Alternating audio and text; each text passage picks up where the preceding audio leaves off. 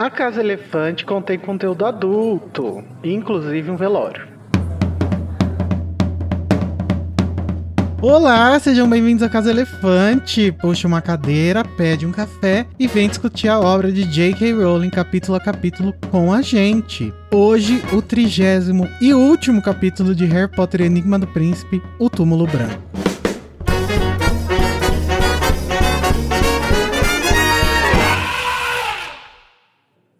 Nossos episódios, gente, sempre levam em consideração os acontecimentos de todas as obras do mundo bruxo já publicadas, inclusive o sétimo livro que a gente ainda nem releu, mas a gente já considera tudo que tá lá. Então, se você ainda não sabe que apesar do Dumbledore ter morrido, ele vai voltar, mas não ressuscitado, não continua a ouvir esse podcast. Eu sou o Igor Moreto, que estou rindo inexplicavelmente no funeral do meu mentor, e estou aqui com o Daniel Honório, que tem lágrimas escorrendo pelo nariz. Pelo amor de Deus, Daniel, que vexame. Amigo, eu não consigo. e enquanto isso, né, com a lágrima escorrendo, ele está abraçando e acariciando os cabelos sedosos do Danilo Borges. Danilo, tá gostoso aí a carícia? Tá gostoso. Não. E você não tá triste? tá Ai, ai, um, por um triste momento. com tesão. Ai, por um momento, né, gente? O, o luto é assim. É. Um segundo que vai e duas horas que voltam. Ai, lembro. Complicado. E hoje a gente vai falar sobre Pateta, Chorão, Destabocado, Beliscão. O último episódio da temporada. Vamos lembrar vocês todos de mandarem seus feedbacks para os nossos meios de comunicação preferidos para feedbacks, que é o Telegram e o e-mail. O link para o Telegram está aí na postagem do episódio e o e-mail é acasaelefante.animax.com.br. Na semana que vem a gente vai ter o último Metendo na Colher dessa temporada, mas caso você quiser só ter uma conversinha despretensiosa com a gente, você pode falar com a gente em qualquer rede social onde a gente é a Casa Elefante. Vocês também podem apoiar o Animagos e a Casa Elefante a partir de dois reais por mês. O link para o apoio tá também aí na descrição. Apoiem. A gente ainda não sabe quando que a gente vai voltar com Relíquias da Morte, apesar da gente ter certeza que vamos voltar. Mas eu espero que até o dia do Metendo a Colher a gente já tenha decidido, então fiquem ligados aí, beleza? Mas bora para o duelo de resumos, onde o Danilo e o Daniel vão se degladiar para tentar descobrir quem vai fazer o melhor resumo em 30 segundos do capítulo da semana e quem ganhar vai poder iniciar a nossa discussão. Antes disso, vamos jogar um dado para decidir quem vai ter o direito de escolher a ordem dos resumos. Danilo, você quer par ou ímpar? Ímpar. Tá. E deu par! Se fudeu. Ah. Então é isso, Daniel. Quem que você quer que comece resumindo? Você ou o Danilo? Vou deixar as honras para o Danilinho. É, eu escolheu mesmo. Então todo mundo feliz, olha que bom. É, olha que alegria. Diferente do Dumbledore que tá morto, tá todo mundo feliz. Nossa. E o Danilo com a personalidade umbridesca dele. É só aparecer a Umbridge que ele... Gente, mas esse capítulo é difícil de resumir em muitas coisinhas. Será? Vamos ver. Porque agora, Danilo Borges, você vai tentar fazer um resumo de 30 segundos do capítulo O Túmulo Branco em 3, 2, 1, já. Dumbledore morreu, alguns pais tiram os filhos da escola, outros deixam, alguns filhos brigam com os pais para ficar pro funeral. Harry, Rony e Hermione discutem quem é sobre o enigma lá do príncipe. Ah, é o Snape, a mãe dele tinha o sobrenome Príncipe. Chega o funeral, gente, geral, final de novela. Sereianos, arco e flecha, é, é Umbridge, a turma toda lá. Depois o Harry conversa com o ministro, eu sou homem de Dumbledore, caralho! Depois ele se lembra que vai ter um casamento, que é uma coisa normal, e vai embora. Muita coisa, muita coisa. Eu fico perdido, eu fico perdido. É, né? No, pro meio, do meio pro final você começou a deixar os detalhes de lado, né? Porque eu, eu, eu gosto de trazer a essência do capítulo. Entendi. Vamos ver então como que o Daniel se sai. Por que, Daniel? Agora você vai tentar fazer um resumo de 30 segundos do capítulo O Túmulo Branco em 3, 2, 1, já. O capítulo começa com um fechamento de resoluções. O trio conversa sobre o príncipe mestiço. Depois eles têm. É, vão comer no salão principal. Notam a a falta do Dumbledore. O funeral começa, várias pessoas estão reunidas, pessoas que a gente não via faz tempo.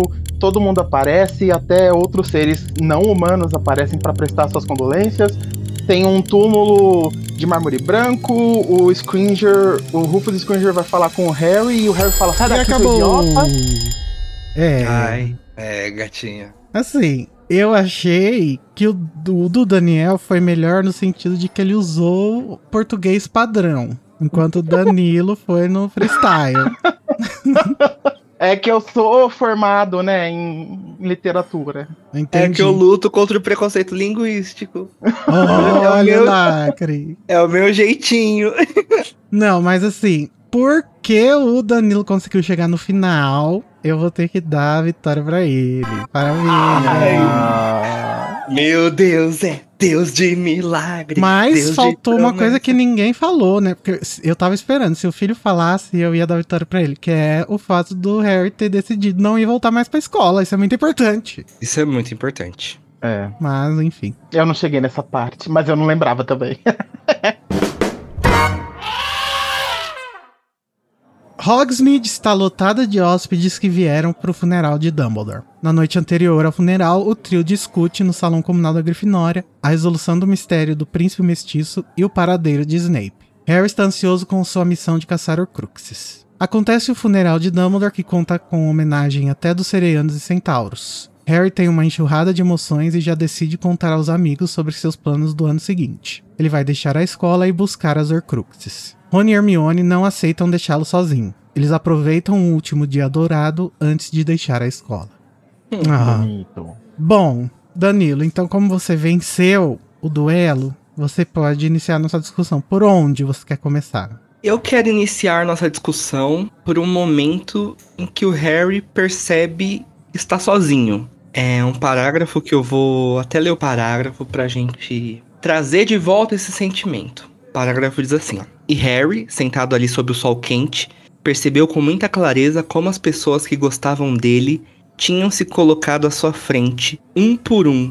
Sua mãe, seu pai, seu padrinho e finalmente Dumbledore todos decididos a protegê-lo. Mas agora isso acabara. E aí no final desse parágrafo fala: o último e maior de seus protetores morrera, e ele estava mais sozinho do que jamais estivera. É, esse parágrafo me impacta muito porque eu acho que esse foi o propósito que a J.K. quis trazer com a morte do Dumbledore nesse momento, né? Que é até aquele lance que todo mundo fala da jornada do herói, de quando o mestre morre pro aprendiz poder tomar a conta ali da história, tipo, ah, o. Como é o nome dele? O Obi-Wan, quando o Obi-Wan morre, Ah. pro Luke poder enfrentar o Vader, pipipi, papapó. Só que aqui, gente, eu sinto que tem uma nuance além disso, né? Que todas essas pessoas se colocaram na frente pra proteger o Harry, mas todas essas pessoas, além da proteção do Harry, tinham uma causa em comum, né? A derrota do, do Voldemort era uma causa em comum entre essas pessoas. Aí eu queria saber o que, que vocês sentem com esse parágrafo, com o menino Harry sozinho e com a motivação de todas essas pessoas que protegeram ele até onde elas conseguiram. É curioso que o Harry ele sempre se sente sozinho depois da morte de alguém, né? Obviamente ele passou 11 anos sozinho, né? Praticamente, né? Porque os Dursley não representavam nada pra ele. E aí depois quando ele encontra alguém que ele pode considerar a família dele, ele acaba morrendo logo dois anos depois. E ele não teve nenhuma oportunidade de conviver com essa pessoa, né? Que é o Sirius. E naquele momento que o Sirius morre, ele tá bem afastado do Dumbledore, né? Então ele nem pensa no Dumbledore como uma pessoa que tá com ele. E aí aqui o Dumbledore e ele tiveram uma relação bem próxima durante o- ano. Então ele tem muito, faz muito sentido ele sentir essa solidão agora.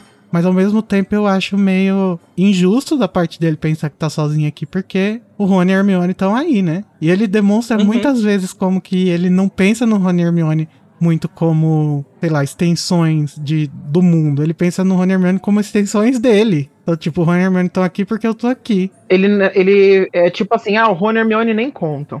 É, Não, eu acho que ele vê o Rony e Hermione como a ele mesmo, sabe? Como se eles fossem uma única coisa.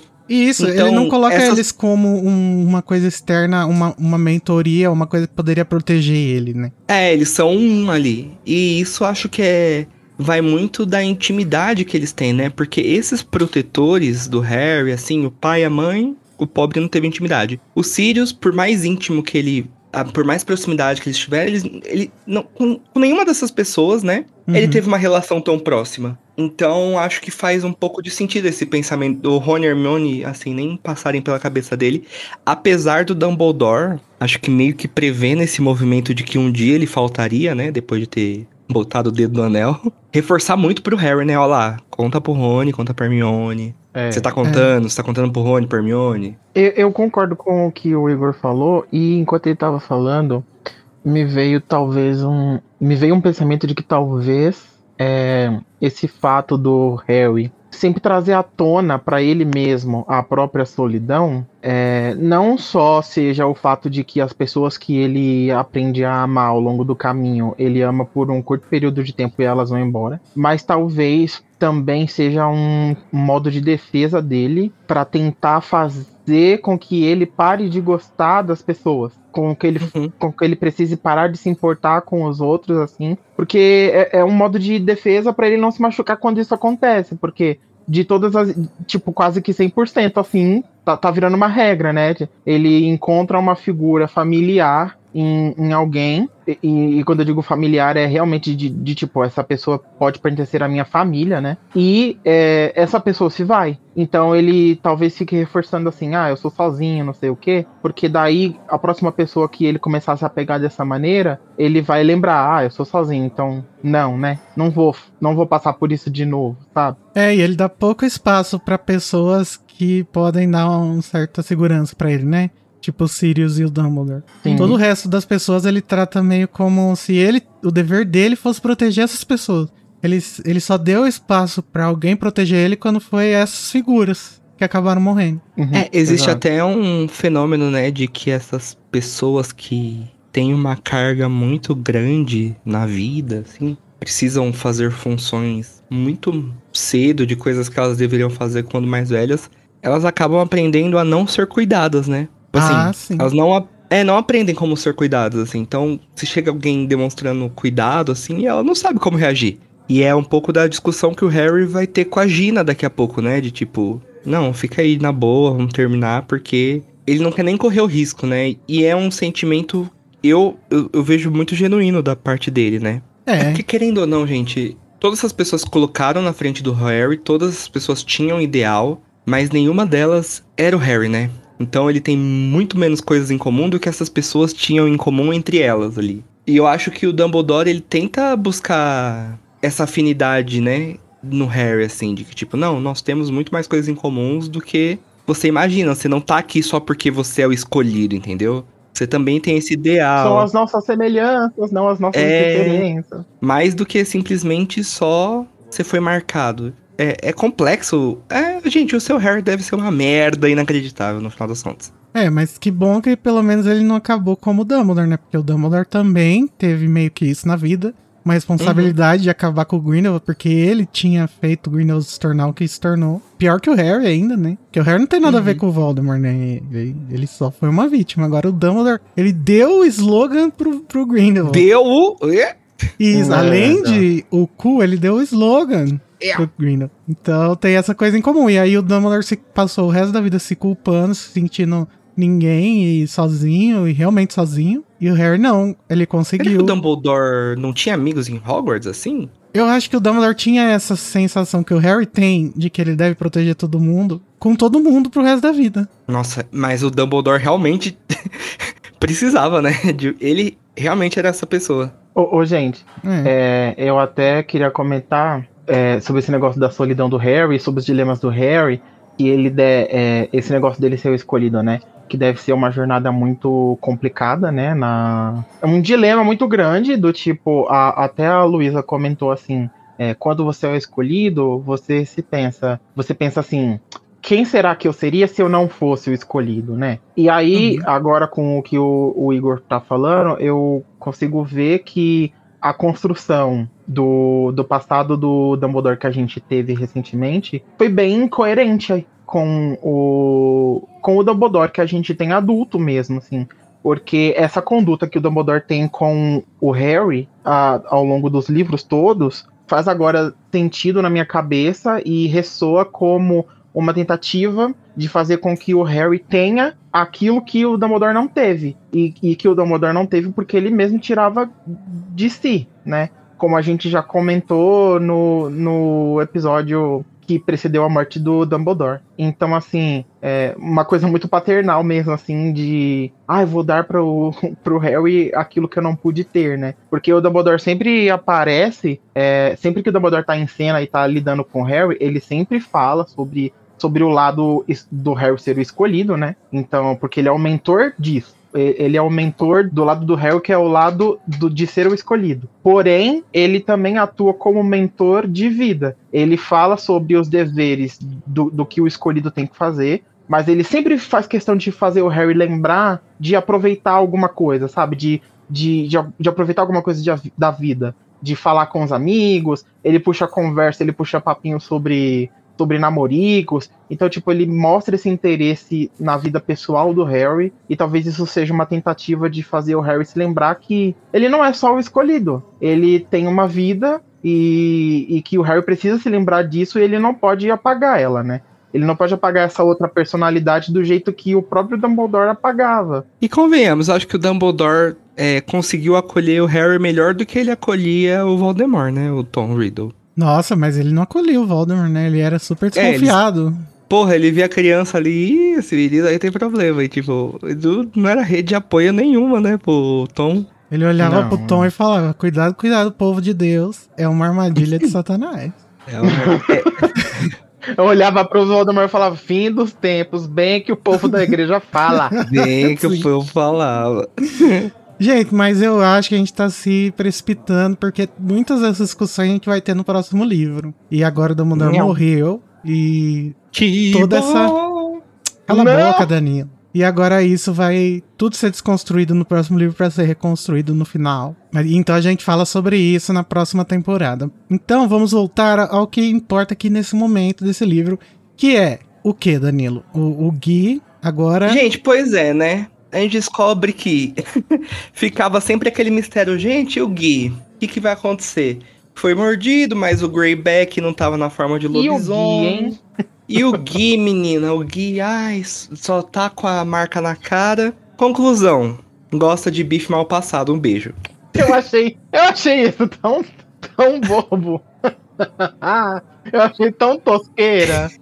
Eu acho que bife mal passado foi a J.K. sendo generosa pra falar que ele comia carne crua, né? Não, é, é, porque... é, uma piadinha da J.K. Rowling, né? Porque, tipo, é, ela botou assim, olha só, no capítulo passado vocês estavam tão preocupados e ele só gosta de carne sangrando. É. E aí a Fleur até joga uma piadinha, né? Ah, ainda bem que eu sou francês, né? Porque vocês britânicos, vocês só comem batata e lixo e peixe. Carne torrada. É, empadão de fígado, dá licença que eu sei cozinhar. A, é. já, a Fleur Jacan vai fazer ah, um bifinho que vai ser tudo pro Gui. Gente, eu, é, eu achei isso singelo, assim. Uhum. Esse seu efeito lupino, assim. A surra no Lupin, né, tadinho. Não, e agora as, é, essa rivalidade aí, França e Inglaterra, a Fleur saiu ganhando, né? Porque realmente a gente vai ver no capítulo o Rony comendo peixe assado no café da manhã. Não é... dá, gente. A culinária inglesa não dá. Não dá, gente. É aquilo que a gente sempre discute, que as comidas. Eu, eu vejo esses livros de receita de Harry Potter, eu fico assim. Não vou comprar, né? Porque vai ter receita de peixe no café Ai, da manhã. Ai, eu queria tanto. Agora eu tô. Agora não sei se eu quero mais. As receitas. É peixe de café da manhã, empadão de fígado, só coisa boa. Agora, se fosse o livro de receita da Fleur de la Cour, aí a gente ia comprar. É. Não, gente, aquele feijão podre que eles. Ah, gente, é pecado falar mal de comida, mas vocês já viram a cara de um café da manhã britânico? Eles não têm culinária britânica, né, amigo? Eles têm comida. Tem comidas, é. é. Cadê a eles ONU, né? comem. né? Pra que serve a ONU? É, gente, eles comem uns feijão E a ONU não faz nada! Nossa, a ONU não faz nada, né? Pelo amor de Deus. O Lula no G20 não falou uma linha no discurso sobre a comida inglesa.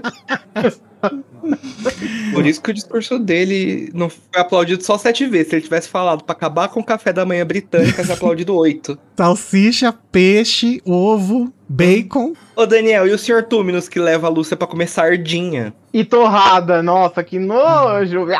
Não, e o C.S. Lewis fala: eu pus isso daqui porque um café bom atrai crianças. Eu, ah, tá bom. Ai, querido. Um bolo de cenoura com cobertura de chocolate ninguém quer, né? Não. Bom, gente, mas enfim, assuntos importantes à parte.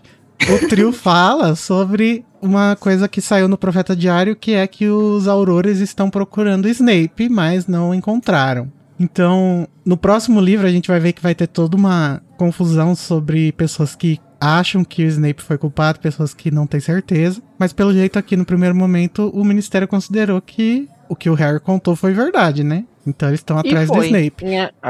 Não, foi, mas só que a gente vê que no, no livro seguinte o, o Snape vai voltar para Hogwarts sem problema nenhum. É, mas a gente sabe por quê, né? É lógico. É muito fácil mudar a opinião pública, né, gente? Então, a gente vê isso, né, desse finalzinho do livro até o final do próximo, né? Uhum. Essa mudança é muito gostosinha acompanhar. Mas teve outra coisa que o Profeta Diário ajudou a gente a entender, que foi sobre o papai e a mamãe do Snape. Pois é, gente.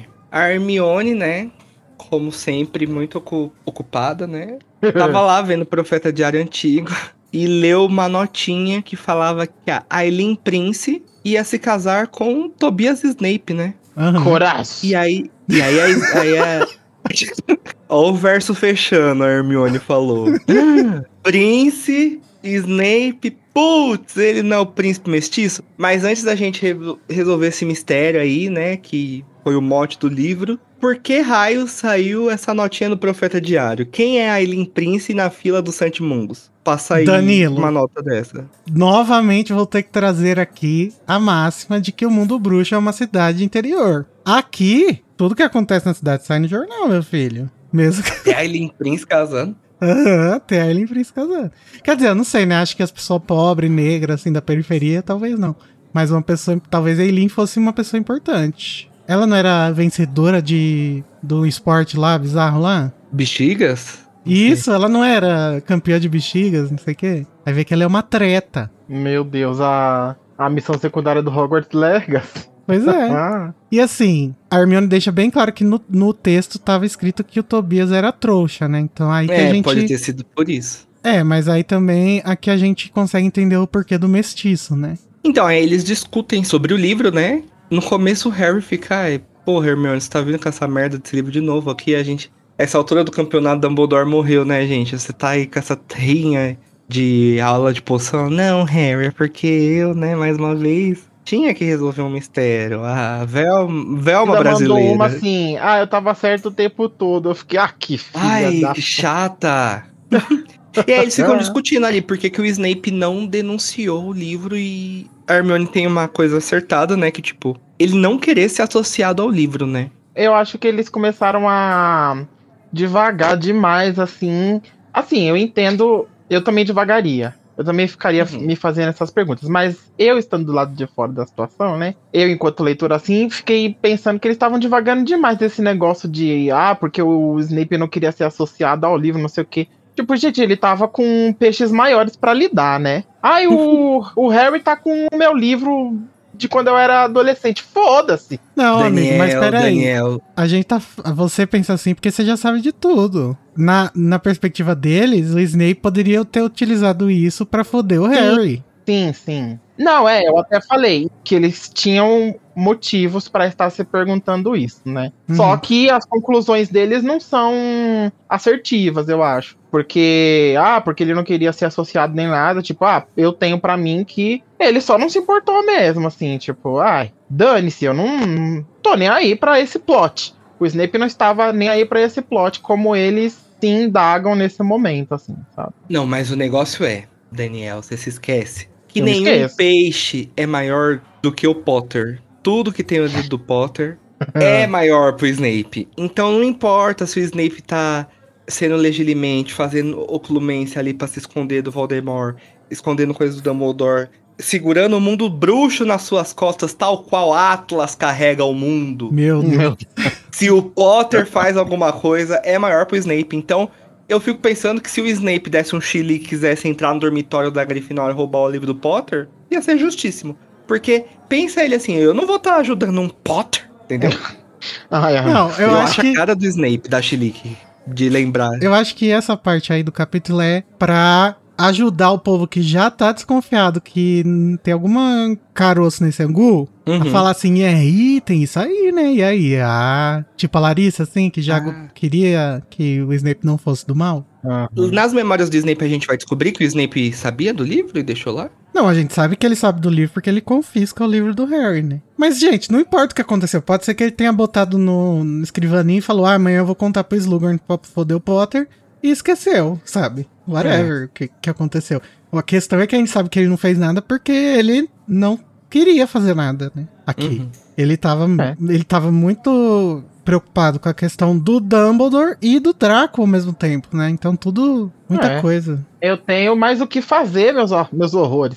É, ele realmente tinha mais o que fazer. E aí, nessa hora que eles estão lá conversando e se preparando para o dia seguinte, né, que vai ter o velório do Dumbledore, a narração diz que o Harry nunca foi no enterro. Eu achei super injusto com o pobre do Aragog, que foi enterrado nesse próprio livro, que tinha dois convidados no enterro dele, e um deles não considera que foi no enterro. é. O Slughorn também provavelmente não lembra que tava bêbado. Forças Aragog. Achei injusto. É, o pobre do Harry. Aragog. Ah, e é a narrativa de Harry Potter, como sempre, Ah, é. ignorando e, e sendo o anti-Luiz Amel, né? supremacista humano, né? Exato. Ô, gente, mas eu fico pensando, será que a J.K., quando isso. Gente, isso daí não tem importância nenhuma, as coisas acontecem É do jeito que tem que acontecer. É só um momento. Mas será que a J.K., quando fez o, o Sirius ir pelo véu, pensou nisso? Tipo, porra, eu quero que o primeiro enterro seja do Dumbledore. Ou será que foi coincidência mesmo? Tipo assim, quando ela tava escrevendo. Ai, não, eu acho que tem um propósito muito específico o, o corpo do Sirius não tá lá. Porque um dos maiores temas de Harry Potter é a morte, né? E Uhum. foi muito importante aquilo pro processo do Harry entender sobre a morte, né? Esse processo que vai levar pra ele aceitar a própria morte no final do próximo livro. Que é aquele momento que ele vai conversar com o Nick sobre os fantasmas. E o fato de não ter o corpo do Sirius é muito importante pra isso. Uhum. Acho que não necessariamente sobre não ter nenhum enterro antes do Dumbledore, mas Exato, é. sobre não ter o corpo mesmo. Sobre não ter o corpo, com certeza foi planejado. Sobre, sobre o enterro do Dumbledore ser o primeiro, eu acho que acabou sendo uma coincidência, assim. Até porque eles poderiam ter feito um enterro simbólico pro Sirius ali. Nem que fosse só o trio, pra tentar ajudar o Harry com o luto. Mas eles não fizeram. Mas é que também não teve tempo, né? É. É. Eu acho que na hora que ela tava fazendo esse capítulo, ela se deu conta, assim, ai, nunca, nunca foi no enterro. Aí eu vou colocar essa aqui. Ai, engraçado, né? Ela deve ter se dado conta junto com o Harry. Isso é interessante. É, é, e, e deve ter sido assim, na verdade, sabe? Aqui, esse negócio de quando o personagem vai se tornando independente da própria escritora, assim, tipo, você já escreveu tanto sobre ele que, que as coisas vão aflorando, como se ele Uhum. fosse vivo mesmo. E, e, assim, faz sentido ele não considerar Aragog, né? Porque. É, foi uma piada, mas assim, ele não, não tinha relação nenhuma com Aragog, inclusive ele tinha ódio do Aragog, né? Então. É, É, lógico, Aragog também é uma grandíssima filha da puta, né? Porque morreu que virou santa, né, gente? Vamos lembrar. E, e aí fala aqui sobre como o Harry tava preocupado com o que poderia sentir e ver ali no velório, né? No, no funeral do Dumbledore. E é interessante isso, Uhum. porque eu lembro que quando eu era criança, o pai do amigo meu morreu. E assim, eu não tinha nenhuma relação, foi como se fosse o Aragog mesmo, né? Mas eu não tava preparado para aquilo. Só depois Uhum. que eu fui ver as consequências do que eu tinha visto, do que eu tinha sentido. E acho muito maduro do Harry pensar nisso antes, né? Que ele tá se preocupando, que a função dele no mundo é se preocupar, né? Mas ele tá pensando aqui sobre como ele vai lidar com, com isso na hora. E eu acho que isso ajuda ele a lidar depois, no dia seguinte também. Sim, com certeza.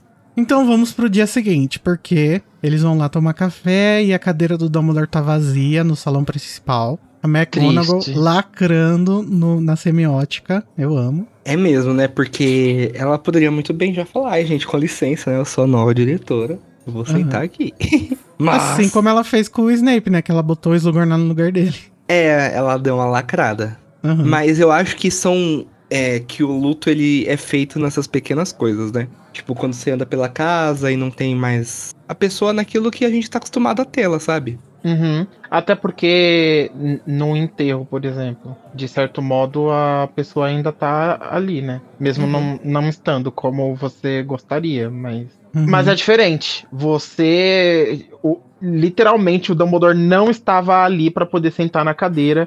E isso é muito mais forte para em questão de sentir o luto do que você estar vendo ele no caixão, né? Eu acho que É. pra gente lidar com a morte de qualquer coisa, pessoa que, que tem algum significado pra gente, é muito importante a gente sentir a falta, né, daquela coisa. Eu Uhum. acho que a cadeira vazia aí é um esforço da McGonagall e da própria Rowling, né, na escrita de fazer a falta se evidenciar. É Sim. quase um Dumbledore presente, né? Ali. Só que na ausência dele. Mas tem uma pessoa presente aí que não deveria estar, que é o Percy. Ah, É. e comendo, né? Na hora de comer em Hogwarts, o bonitão quer. É, da tá. puta. porque tem uma comitiva do ministério lá e o Percy tá no meio. Quem chamou, né? E aí, vamos ignorar o Percy igual seu próprio irmão ignora ali, né? Só sabemos que ele está lá. Eu acho que essa é a última vez que ele pisa em Hogwarts antes da batalha lá, né? Dele fazer as pazes. Sim, É. que a gente sabe, né? Porque ano que vem ele não vai pra Hogwarts. É não, verdade. não, tem, não tem, né, comitiva do Ministério em Hogwarts. Ele tava lá mamando algum, algum funcionário. Nossa, tava demais.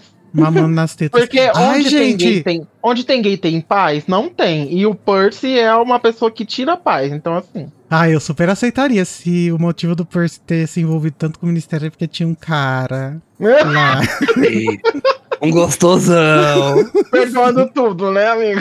Aham. E na verdade ele foge dos Weasley porque os Weasley são muito heteronormativos e ele não se sente confortável pra falar E faria da todo sua sentido. sexualidade. Nossa, lacramos. Reden redenção do Percy. A Molly. A Molly não tá querendo aceitar uma francesa, imagina um gay. Você prefere uma francesa, um gay ou uma caixa misteriosa, Molly? Caixa misteriosa.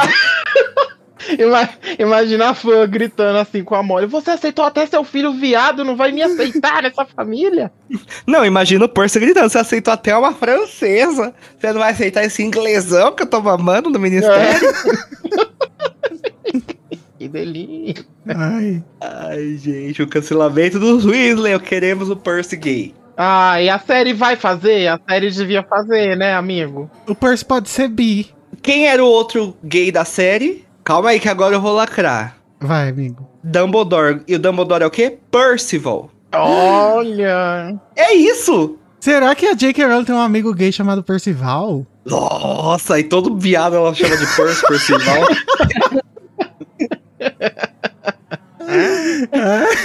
é. Esse é o Percy. Ela chega assim e pronto. Sabe por que Percy? Porque Percy parece a pronúncia de purse, a bolsa feminina. Nossa, gente, nós estamos viajando demais. Chamou muito. O O Percy P de LGBTQIAP+, é de Percy. Não, o Percy é pansexual aí. Vocês da sigla aceitam o Percy? Vai ter que aceitar. Vou ter que aceitar um pouquinho. Que ódio. Chega de.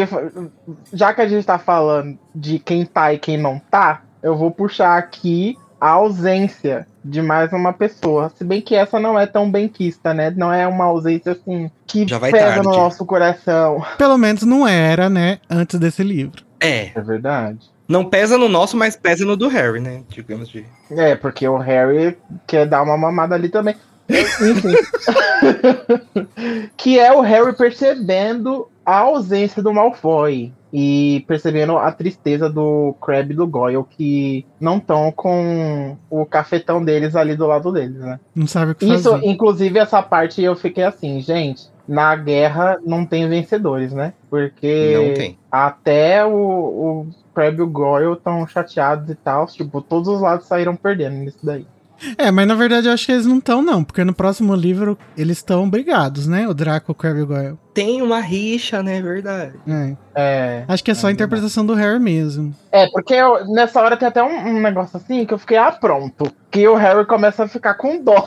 Com dó e compaixão com, para com o Draco. Eu fiquei, ah, agora era só o que me faltava. Depois de toda essa jornada, vem um pouco de sensatez, assim. Por pouco o nome do filho não foi Alvo Severo Draco Potter. Não. Nossa, nesse momento a J.K. Rowling anotando assim no, no rodapé, colocar o nome do quarto filho de Draco. Não, gente, mas eu acho que isso é muito sintomático de como o Harry é, né? Essa pessoa que ele é boa, gente. É uma pessoa boa. Não, eu acho que isso é muito simbólico da, do valor que a Rowling tá querendo passar na série. Que é esse, de você dar espaço pro perdão. Uhum. É, uma É, coisa até que vocês falaram muito no episódio passado, que eu achei uma parte bonita.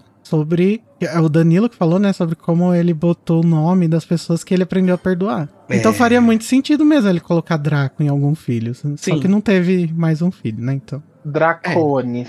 Mas ele vai ter que E é- aceitar como genro, né? O, o, Vai ter que aceitar o genrinho. o Scorpio. O Scorpius. É, porque é, é oficial aqui no, nesse podcast o relacionamento do Scorbus. Ai, gente, pra mim o melhor casal gay que existe é o Scorbus e depois vem o Dino e o Thomas. Casais inventados na, na cabeça do fandom, esses são os melhores. E tem, é claro, também o Dumbledore e Grindelwald, né, que é o único casal gay canônico, que também que top. delícia. Mas assim, o, o Harry ele tá pensando sobre aquele momento em que o Draco visivelmente abaixou a varinha e a narração fala que ele acha que o Draco não teria matado o Dumbledore, né? Uhum. E ele fica É, lembrando do, do- do- como o Draco parecia acuado lá também na torre, né? E ele pensa, ai, o que será que o Voldemort tá fazendo agora com ele? É, ele pensa sobre como deve estar sendo pro Draco e pra família, porque eles estão recebendo ameaça do Voldemort e tudo mais, né?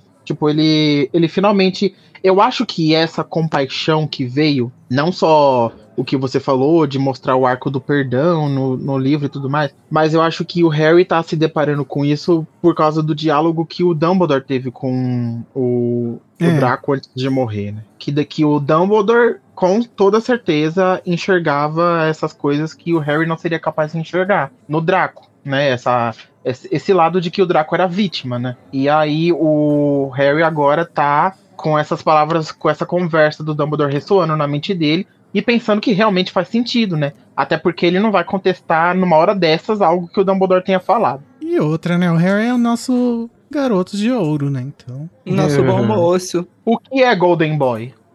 É o Harry. E aí, enfim, todos começam a sair em direção ao jardim, ao lago, né? E o Harry vê os professores todos bem vestidos. Inclusive a Madame Pince e o Filch juntinhos, esperando para descer, de preto, os dois, casalzinho. Eu Amo. achei, eu achei, um, eu achei um, um momento importantíssimo pra canonização desse casal aqui, eles dois juntos, de roupinha parecida. Eu também acho. E tem uma coisa que o, o Daniel comentou, né? É que a J.K. conhece muito bem os personagens, né? Aham. Sim. Ela Porque, A Madame Pince com um véu até o joelho, né, preto.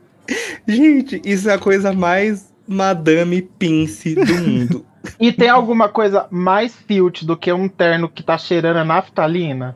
Não tem. E aí, a J.K. aproveita pra fazer seu momento Manuel Carlos de último capítulo de novela. Onde ela Mande vai? notícias do mundo de lá. Mundo entrando. Diz quem fica, tá, tá.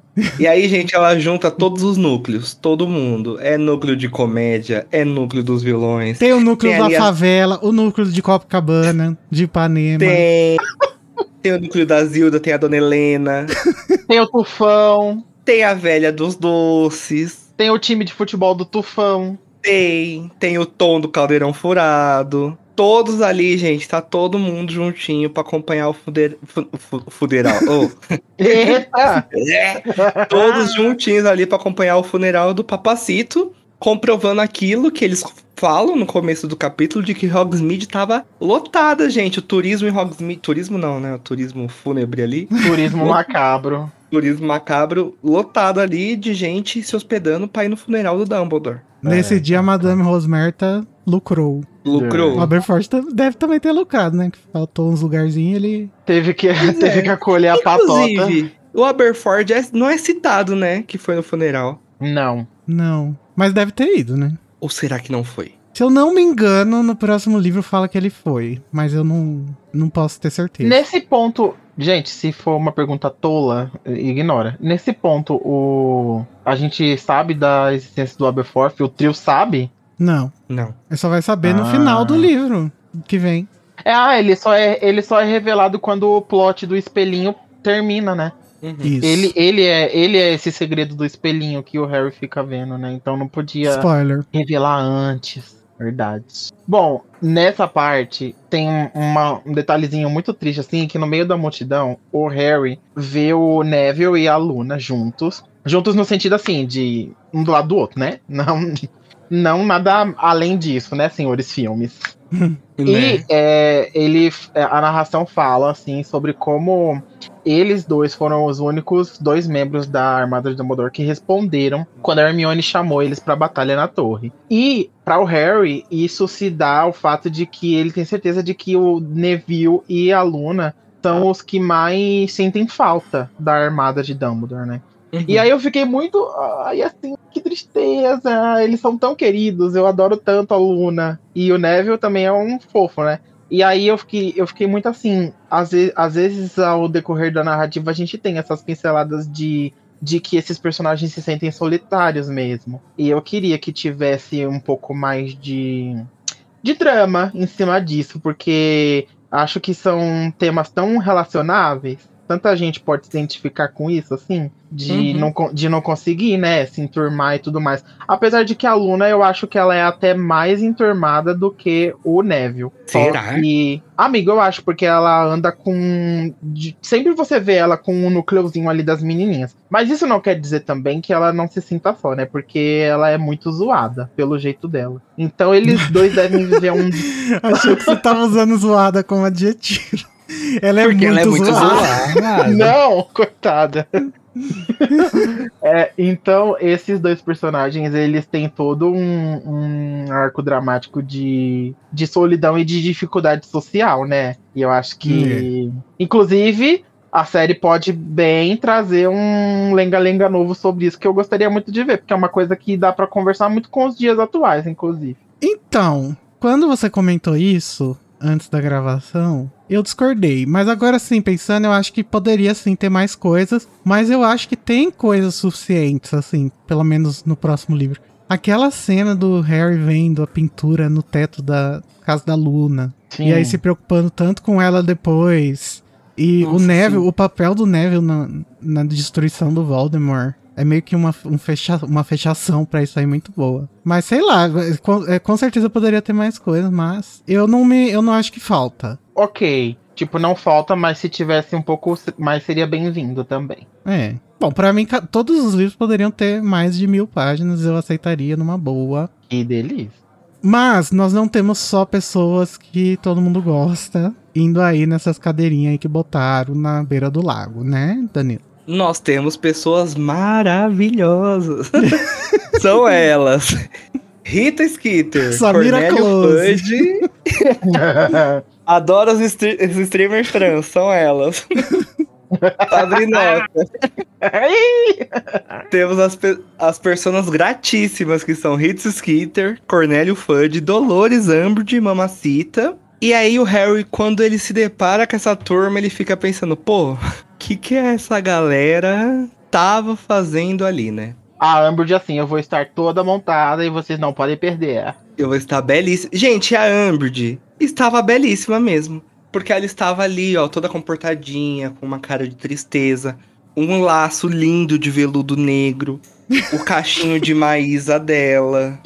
Ela viu o Sirenze, ela, ela, ela tomou um susto. Mais coisas do cotidiano ali, né? Foi pra cadeirinha dela, sentou, se acalmou, fez todas as homenagens ao Dumbledore. Ai, Então- sim, sim. Belíssima, Amber. A mamacita, mais uma vez, entregando tudo. Não, mas Dan, eu trago pra você a resposta de- dessa indagação assim do Harry, de o que será que essas pessoas, personas não gratas estavam re- realmente sentindo e realmente pensando. Porque logo em seguida dessa cena, o Harry tem o comparativo, né? E aí ele consegue perceber assim, quem é que tá realmente sentindo alguma coisa que tem a- e quem tá ali Pra homenagear uma pessoa do bem e quem tá Uhum. ali por, por outros motivos, né? Pra fazer aquela social, pra fazer aquela média, É, pra não perder pra o pegar a rolê. fofoca, pra não perder pelo fomo, né? É, gente, porque É. querendo, querendo ou não, o Dumbledore, ele é uma figura política, né? E aí é isso, né, gente? Uma pessoa que ela é política, ela, ele tem uma vida pública, né? Por o mundo bruxo todo, então vão ter os opositores ali juntos. Mas a gente também recebeu fotos exclusivas de uma pessoa que estava loira e bela no velório do Dumbledore também. Quem que era, Igor? Eu acho que era o Rodrigo Pereira, né? Ah, Também ai, conhecido como Rodrigo Apresentador ou Rodrigo Xuxa, pros mais íntimos. Xuxa. ex-Rodrigo Xuxa. Adol. A Dol. a Dol mais amada do Brasil. E foi o paparazzi que tirou foto, porque ele não pediu. Tava lá ele também. A Rowling fez questão de colocar. É, é, ele fez um vídeo assim, velório do Dumbledore em detalhes. mais velório, mais velório do Dumbledore. em detalhes. Que ó. Ai, que esculhambação, gente. A gente tá só o Harry, né, no velório. Dumbledore. Nossa. Ele lá na filinha do velório gravando vídeo assim, gente, cheguei aqui, tem sereiano, tem centauro, vai querer perder? Duvido. Aí Chama começa, é bom para o moral. O pior é que eu acho que os ouvintes da Casa Elefante não vão fazer a menor ideia de quem é o Rodrigo Apresentador. Mas Mas, estão perdendo muito. Aham, procura aí no YouTube, galera. Lá no YouTube tem em detalhes e vocês não podem perder. Se inscrevam no canal dele. Quando ele chegar a 100 mil inscritos, ele vai liberar o filme dele. E a gente precisa. O filme dele. Ai, Quando a luz se apaga. Chega! Chega disso. Deixa eu voltar às rédeas aqui. Voltando. Porque eu tava falando das pessoas que realmente se importam. E, e pessoas não, né? Vamos podemos chamar de pessoas? Pessoas. Das Pessoas. pessoas que realmente se importam e estão ali, né, pra prestar honras ao Dumbledore. Porque o Harry olha à sua volta e ele percebe que no Lago Negro estão sereianos. Vários lá, reproduzindo uma canção belíssima, reproduzindo bom para o moral. Não, eu imagino que seja uma coisa mais Adele. É. É. E lá atrás, na orla da floresta, né, proibida, estão os centauros. Uhum. E essa parte, eu fiquei, gente, que sabor, sabe? Tipo, Dumbledore foi um homem tão honroso com todos os tipos de criaturas durante o tempo que ele tava na Terra que uniu todas as tribos, sabe? Inimigos, amigos, pessoas que não se gostam, pessoas que se amam, estão ali pra ter um momento de respeito. Em respeito ao Dumbledore, elas vão se tolerar, sabe? Porque a gente sabe como os bruxos tratam qualquer, qualquer outro ser que não seja humano, né? Então, E- assim, E ele abrigou essas pessoas, né? Nos terrenos de Hogwarts. exatamente. E ele fala, o Harry se lembra do Dumbledore é, agachado a- na margem do rio pra conversar com os sereianos, com o líder dos sereianos, né? Com o Lully deles. Então, eu acho muito incrível que todos esses seres apareceram no velório do Dumbledore, assim, e mostra de uma vez por todas que o Tilly tava certo, né? Dumbledore era uma, é uma pessoa honrada. Dumbledore é uma pessoa que tem um coração nobre. Isso não significa que ele não é uma pessoa que não cometa erros, mas melhor ser humano que já pisou na Terra. Pronto, falei. É a única pessoa que juntaria travesti, anã, bad boy, costureira e gay Padre. juntos no, no velório, numa kitnet. Exatamente. Essa, e o que é Hogwarts se não essa grande kitnet do Dumbledore, onde ele a- a- a- é, agrega todo mundo, né? De um Apoia. lado, o Harry tem bancada evangélica. Do outro lado, ele tem gays de peruca que fazem streaming. Aham. Tudo. E ele, nesse momento, ele percebeu. Dumbledore lacrou em vida. E em morte também, né, meus amores? E em morte também, exatamente. Mas eu concordo, né? Eu acho que é muito interessante que a Rowling tenha colocado isso aí, porque isso adiciona muito a esse aspecto do Dumbledore, né? Dele ser acolhedor, dele ter dado. Dele ter acolhido todo mundo que ele pôde acolher, né? Independente de da onde eles tenham sido. Uhum. Se eles eram sereianos, se eles eram centauros, se eles eram. Mesmo os centauros, por exemplo, que eram super pau no cuzão com ele, ele entendia, né, o motivo e tal. O, re- o. Dumbledore era muito realista, né? Então ele ele não deixava essas coisas afetarem muito. Ele conseguia separar muito bem o real, né, do que ele estava interpretando ali, do, do, do emocional dele. Sim, do tipo, ah, os centauros estão me tratando mal, mesmo eu vindo aqui falar de boa com eles, mas ele não leva isso em consideração. Tipo, ele entende. Uhum. Ele entende o, o escopo inteiro e não aquele momento do centauro que porventura tá bravo falando com ele enquanto ele tá falando manso, sabe? Ele entende da onde vem essa fúria do centauro. Ele é uma pessoa que enxerga tudo. maior, enxerga uhum. tudo, enxerga, ele considera todos os, todos os lados, né?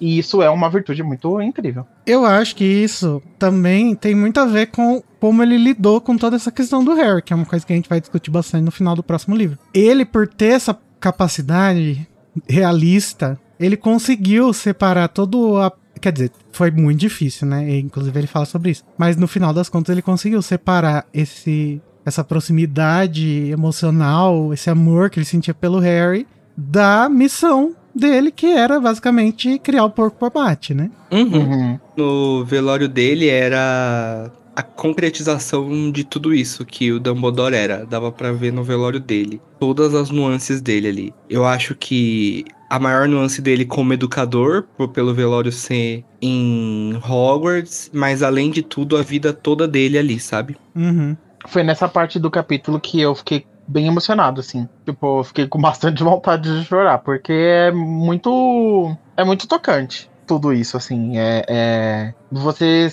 você perceber como ele era. Como ele foi uma pessoa assertiva nas coisas que ele fez, sabe? É até um pouco fantasioso, né? Porque eu tava pensando aqui enquanto vocês estavam falando que, tipo, nenhuma pessoa conseguiria atingir esse patamar, assim. É, é, eu fiquei brigando aqui, brincando aqui, por exemplo, de de um lado temos as gays e do outro lado a bancada evangélica. Mas hoje em dia a gente tem, tipo, padres sendo odiados sabe, por aí, por, por terem discursos acolhedores como o do Dumbledore. Então, infelizmente, é triste de pensar que a gente tá longe de uma realidade como essa do funeral do Dumbledore, de ter uma pessoa que acolhe os outros, não importa quem, e que quando essa pessoa for embora, ela vai ser honrada por todos, mesmo que as pessoas que estejam na, no funeral dela não se gostem, mas elas percebem como essa pessoa foi respe respeitosa com todos. E isso não existe no mundo real, né? Você não, você é respeitoso com as pessoas, mas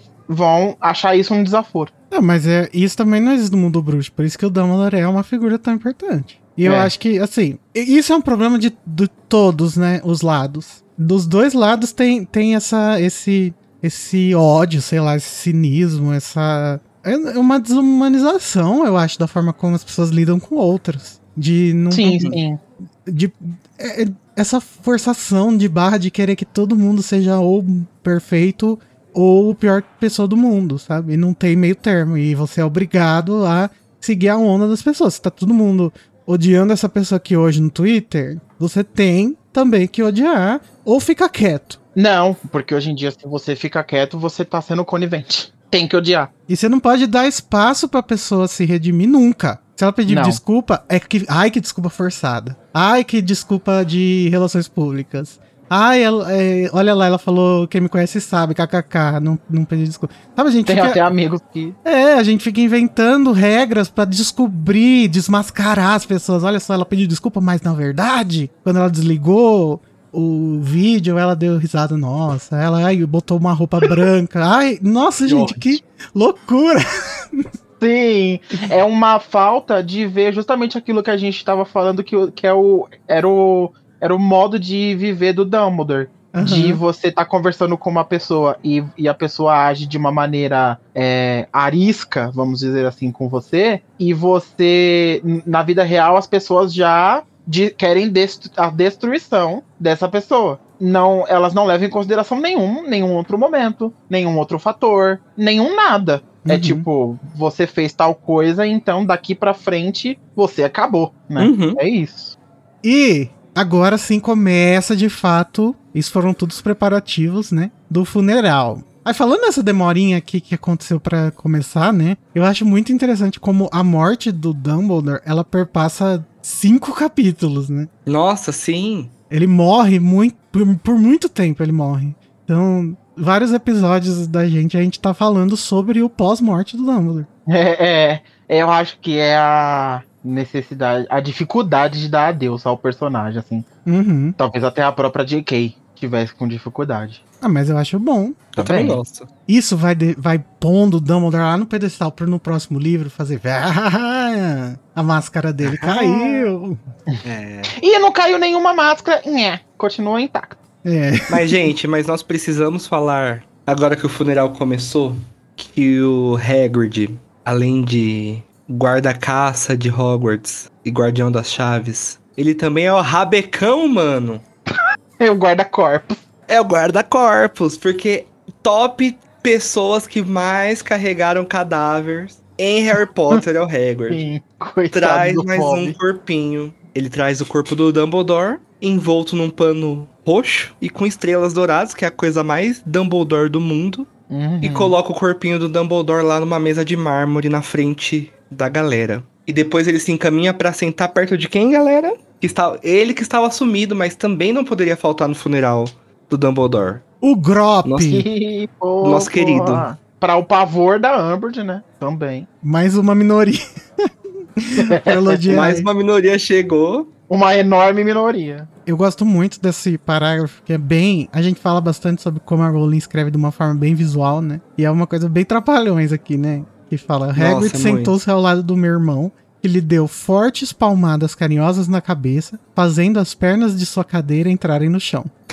e é nesse momento que o Harry começa a rir. sim, É. E não consegue mais parar até o fim do funeral, né? E eu acho engraçado que a gente conseguiu refletir muito bem isso aqui nesse episódio, que, que a gente tá muito degenerado aqui falando de meme. A gente tá. tá... Rindo de nervoso aqui. Pode pôr a trilha sonora dos trapalhões. Tá.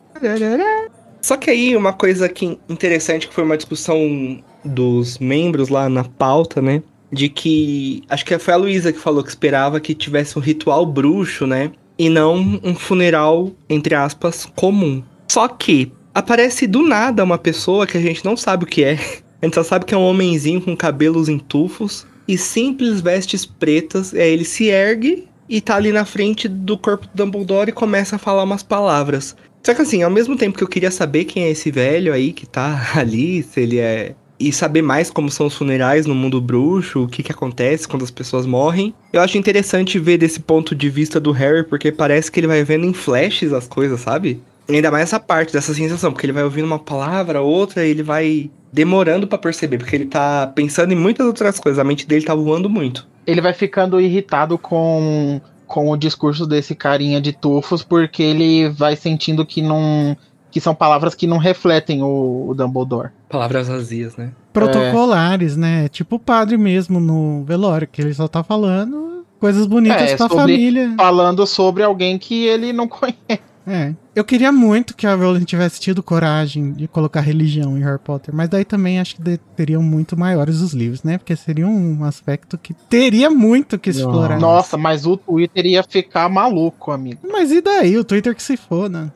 o X que se foda. E eu acho que ela não gosta também. É, eu também acho que ela não gosta. Eu acho que é um assunto sensível pra ela. Até porque ela é uma boomer, né? Não tem como negar. Bom, e aí, como o Harry acha vazio o discurso dele, e ele tá nesse mood de dar risadas à toa, ele começa a lembrar do que o Dumbledore falou na primeira vez que ele falou lá no banquete de Hogwarts, né? E é tão bonitinha essa lembrança que ele tem do primeiro dia, né? Sim. Quando o Dumbledore levanta e gostaria de dizer umas, no- umas palavrinhas e ele fala: Pateta, chorão, destabocado, beliscão. Ou pelo menos é isso que está escrito em Pedra Filosofal, porque a Lia, a Lia, custava a senhora ter Uhum. pegado a sua tradução do primeiro livro. Será que ela não entendeu a, a referência? Ai, não é possível.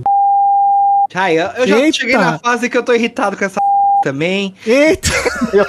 Ai, gente, uma coisa tão básica, uma referência, não vai buscar as coisas publicadas. Já perdi a paciência com a Lia. Eu cansei do personagem que defendia a Lia também. Rápida mudança de expressão, já estamos no sexto livro aqui, ó, no último capítulo. Tá vendo essa microexpressão de raiva no rosto do Danilo? É, não é possível que ela não foi lá pegar na prateleira. Ela odeia tanto Harry Potter assim. Roku, bota a Rita Vinagre pra traduzir esses daí também. Já tá com ela em casa já. Só faz a coitada traduzir as mil páginas do Strike lá. Ela não aguenta mais falar de Robin Strike nunca se beija. Bota ela pra traduzir Harry Meu Potter. Deus, o que aconteceu? Ai, Danilo eu- virou- Isso... A Vanessa Wolff. Ô, Lia Você tá Wyler, você tá maluca, mulher? Você tá doida? Tá doida? Você tinha que pegar o primeiro livro pra traduzir, você tá maluca? Roco, eu quero a nova tradução na minha mesa uma semana. Eu dou uma semana pra tradução estar tá na minha mesa. Se não Porque quiser... se eu não ver, eu não vou fazer nada. Ai, gente, ai, me subiu uma fúria agora, porque esse negócio ali, ué, é preguiçosa, ai. Então, porque Sabe? aqui nesse livro ela traduz como pateta, esquisitice, choramingas e beliscão. Ela conseguiu traduzir igual a primeira e a última palavra, mas o resto ficou diferente. Ai, Lia. Mas enfim, nós pegamos a referência. Entendemos, Lia. E eu acho tão fofinho que no. Assim, fechando, né, esse arco, da primeira vez que o Harry ouve o Dumbledore falar isso, ele vira instantaneamente pro Percy e pergunta: ele é maluco? E aqui a gente tá vendo o Harry aceitando a maluquice e vendo ela como uma coisa que representa muito mais o Dumbledore do que as palavras bonitas ali que não parecem loucas. Sim.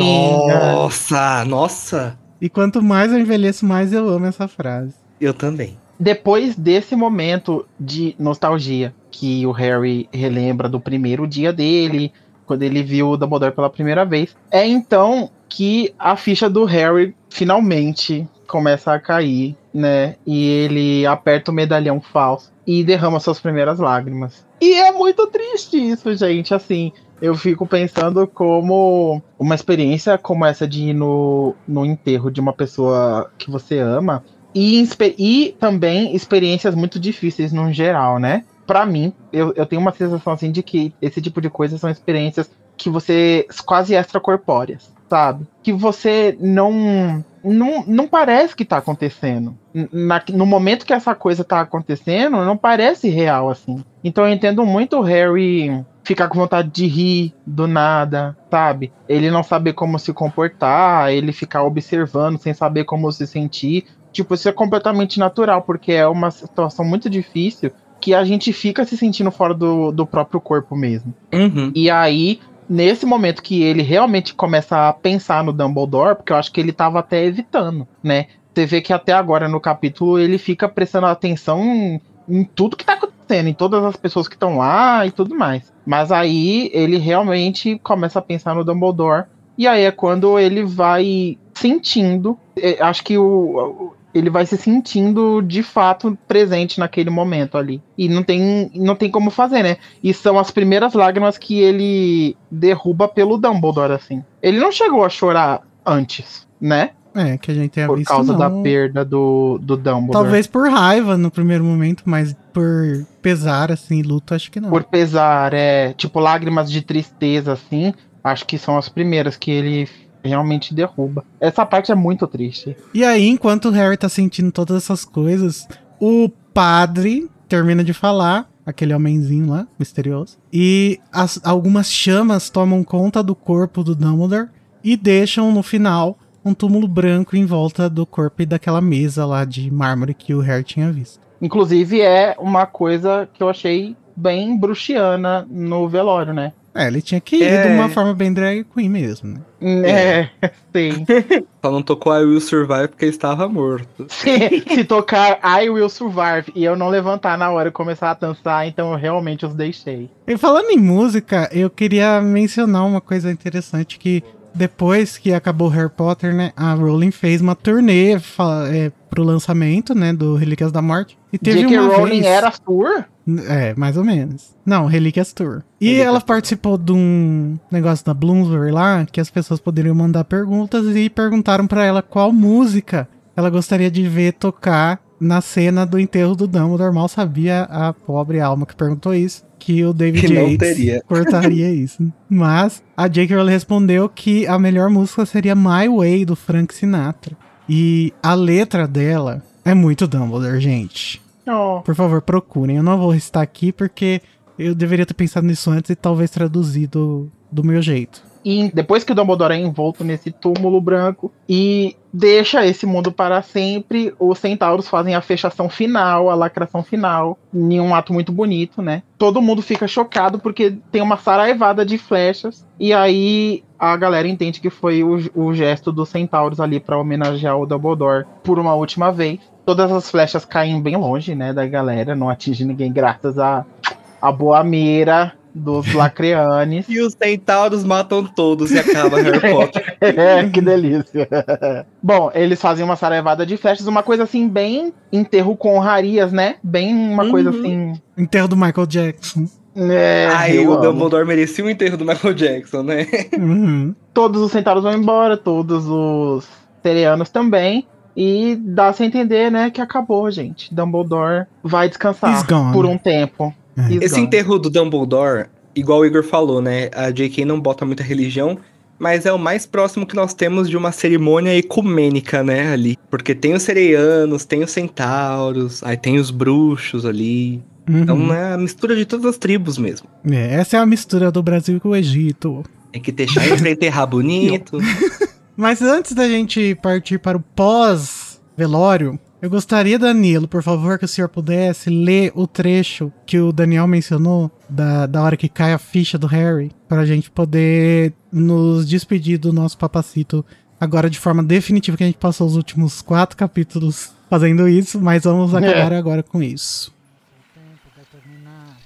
E então, subitamente, a terrível verdade o devassou mais completa e inegavelmente do que até aquele momento.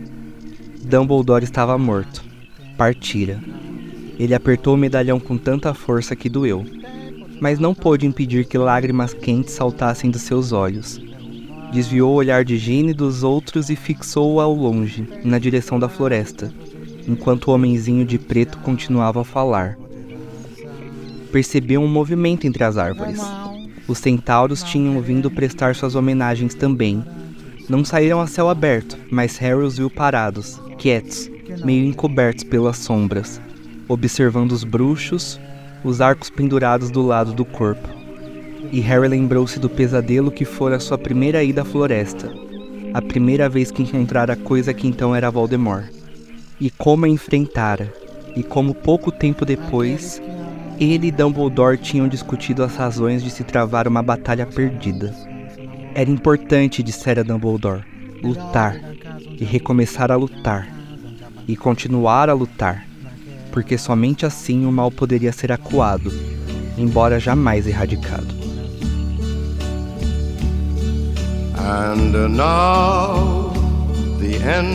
Agora o fim está próximo. Então encaro a cortina final. Meu amigo. Vou ser claro. Vou me defender. Com muita certeza. Eu vivi uma vida por inteiro. Viajei todas as estradas. E mais. O mais importante é que eu fiz do meu jeito.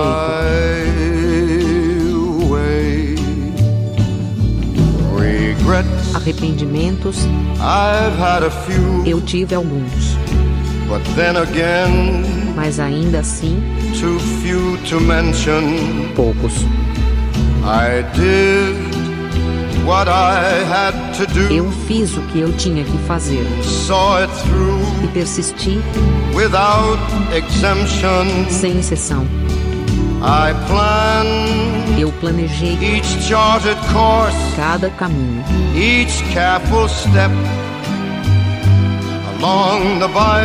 cada cuidadoso passo ao longo da estrada.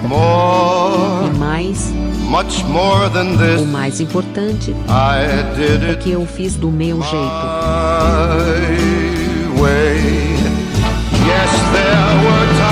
Sim, algumas vezes. Sei que vocês sabiam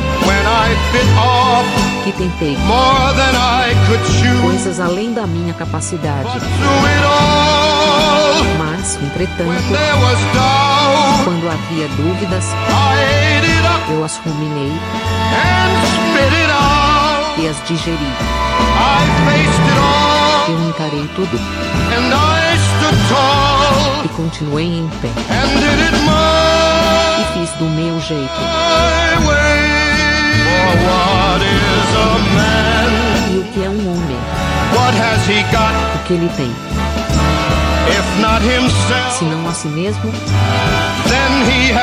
então não tem nada. Dizer as coisas que se sente de verdade. E não palavras de súditos.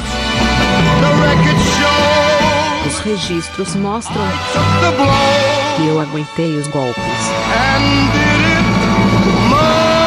Fiz do meu jeito.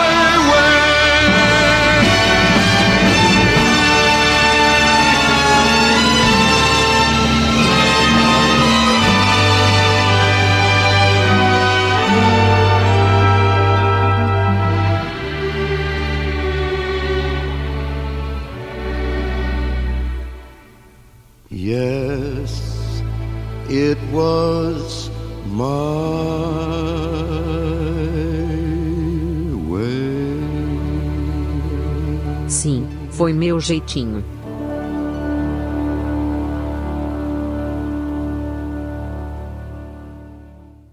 Ai, gente, ai, a mamãe não manda muito, né? Não tem como. Não. Nossa, essa parte do lutar e recomeçar a lutar, é, é, nossa, top 3 frases que ela já escreveu na vida.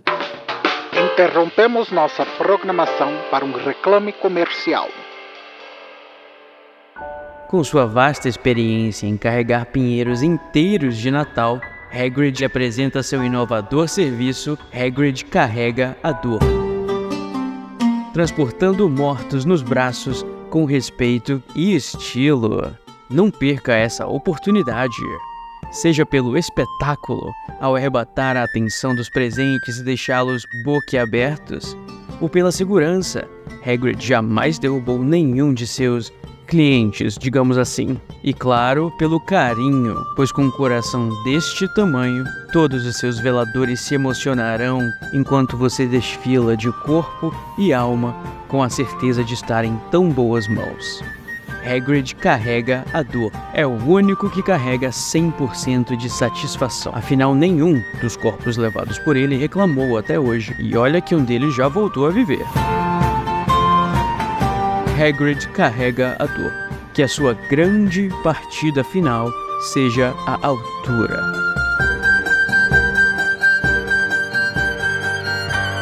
Ajude a complementar a renda deste grande homem que tem que bancar os caprichos de sua namorada chique e pagar a escola de etiqueta para seu meu irmãozinho se integrar à sociedade.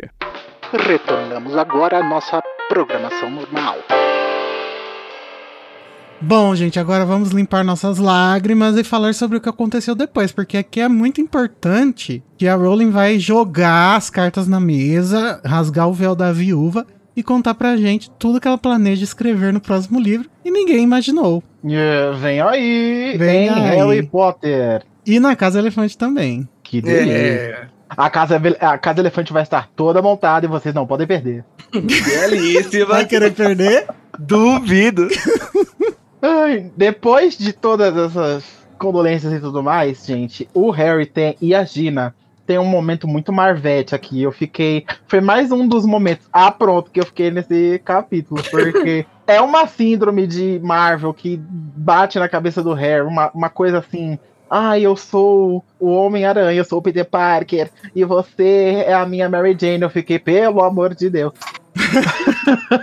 Porque o Harry conta pra Gina os planos dele pro ano seguinte, e ele fala: A gente não vai mais poder namorar. E ela fala: Oxe, por quê? Aí ele, aí ele explica para ela que com grandes poderes vem grandes responsabilidades, que o Duende Verde vai pegar ela, vai pegar a Tia May e que ele não pode se dar esse luxo. Gente, porque é uma narrativa tipo assim, né? Ele quer terminar com a menina, né? Porque ele fica tipo, ah, eu não posso permitir que é, você seja usada para me atingir, porque meio que ele vem sentindo que esse é o modus operandi, né? Tipo, outras pessoas que ele, am que ele amou e que ele, ama, que ele ama foram usadas no passado e tal, e ele quer poupar ele mesmo e a própria Gina de tudo isso, né? E aí eu fico, e, e, a Gina compreende também. E eu fiquei, ela compreende isso, apesar de tudo. apesar de, de ser gineane com ele, né? De ser debochada. Mas eu fiquei, nossa, ela também muito. Ela muito esposa ela é muito Marvete, esposa de herói, né? Mas eu acho engraçadíssimo, porque ela, ela deixa claro que ela tá achando ridículo né, porque... Ela ele, fica é, olhando, tipo, ah, uh, uh, Ele fala, ah, a gente vai precisar terminar. Daí ela fala, ah, é por motivo nobre e idiota, né? É. eu já esperava.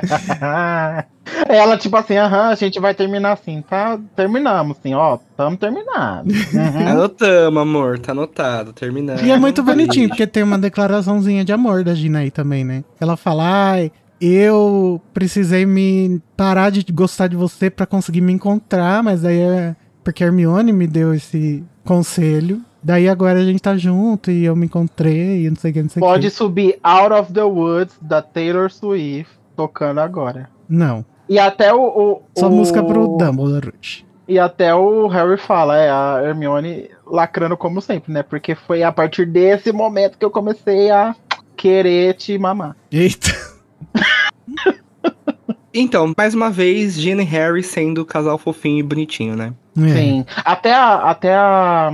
Eles são tão legais juntos que até a Luísa fez uma observação, assim, que quando o Harry chega no velório, ele se sente meio fora d'água, assim, porque ele não sabe como se sentir, como a gente já comentou antes. E ele olha na, a expressão no rosto dos outros e as pessoas estão sentindo coisas, né? E daí ele encontra na Gina esse mesmo olhar que o dele. Aí a Luísa falou que era um olhar de eu sustento os seus B.O., sabe? Do tipo, a gente tá na mesma página aqui, eu vou sustentar os seus sentimentos nesse momento, assim, eu não vou. Apesar de ela estar tá em luto também, como todo mundo, mas ela também estava preocupada com ele ali e estava ajudando ele a naquele momento difícil, assim, só com um olhar. Achei tão fofinho. É, ela entende, ela ela concorda com o Harry se separar dela e ir atrás do Cruz e tal, mesmo sem saber, né? Porque ela sabe que a missão dele é derrotar o Voldemort e para ela isso é uma coisa muito importante, né? Porque tem o aquele histórico dela com o diário e tal, então se tornou uma coisa também pessoal para ela.